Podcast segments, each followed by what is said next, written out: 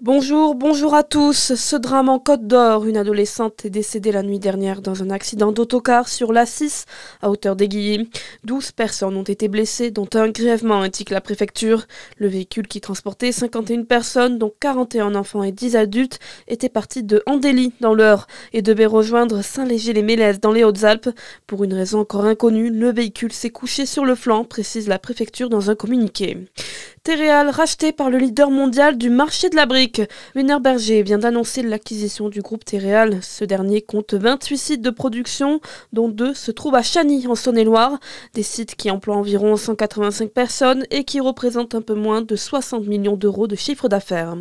Dans l'actualité également, vers une trêve dans le conflit israélo-palestinien, des négociations à ce propos doivent se tenir aujourd'hui au Caire en Égypte. Un haut responsable du Hamas a déclaré à l'AFP qu'une trêve dans la bande de Gaza était possible d'ici 24 à 48 heures si Israël acceptait les demandes du mouvement islamiste palestinien. Dernier jour pour la plus grande ferme de France aujourd'hui. Le Salon de l'agriculture ferme ses portes aujourd'hui pour sa 60e édition. Une semaine marquée par la colère des agriculteurs. Le gouvernement, lui, a fait de nouvelles annonces comme la mise en place d'un plan de trésorerie d'urgence pour les exploitations les plus fragiles ou encore en ouvrant la voie à des prix planchers. Hier, le décret ajoutant les métiers de l'agriculture à la liste des métiers en tension a été publié.